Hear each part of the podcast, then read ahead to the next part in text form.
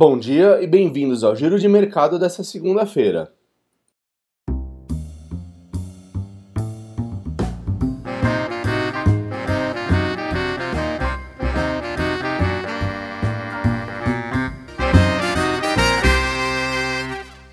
O Ibovespa fechou, de novo, a semana passada em queda, desta vez de 2,84%, cravando a sexta-feira nos 98.363 pontos, acompanhando o movimento de aversão a risco nas bolsas globais e a queda nas ações dos setores de tecnologia.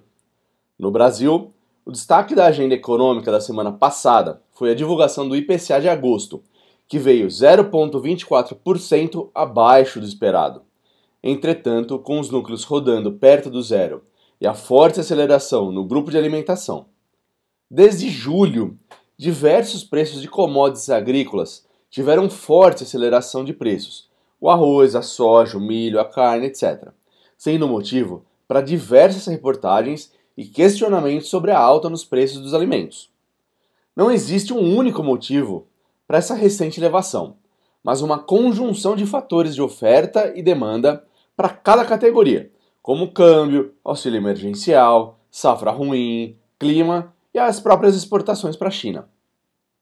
Ainda no cenário interno, além das discussões sobre as ações do governo para conter as altas no preço dos alimentos, destacou-se o adiamento da proposta da PEC, do Pacto Federativo, que seria apresentada ao presidente do Senado, Davi Alcolumbre, e foi adiada novamente para incluir a definição do programa Renda Brasil.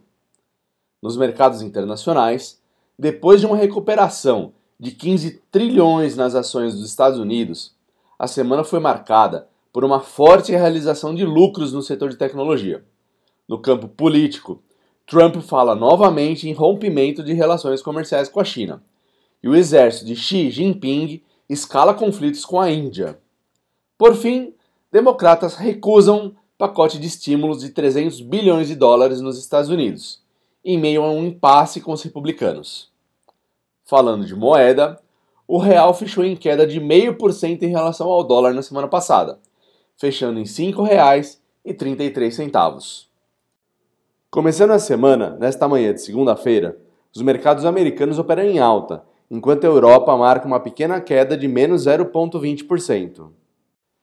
Ficamos por aqui com mais um giro de mercado.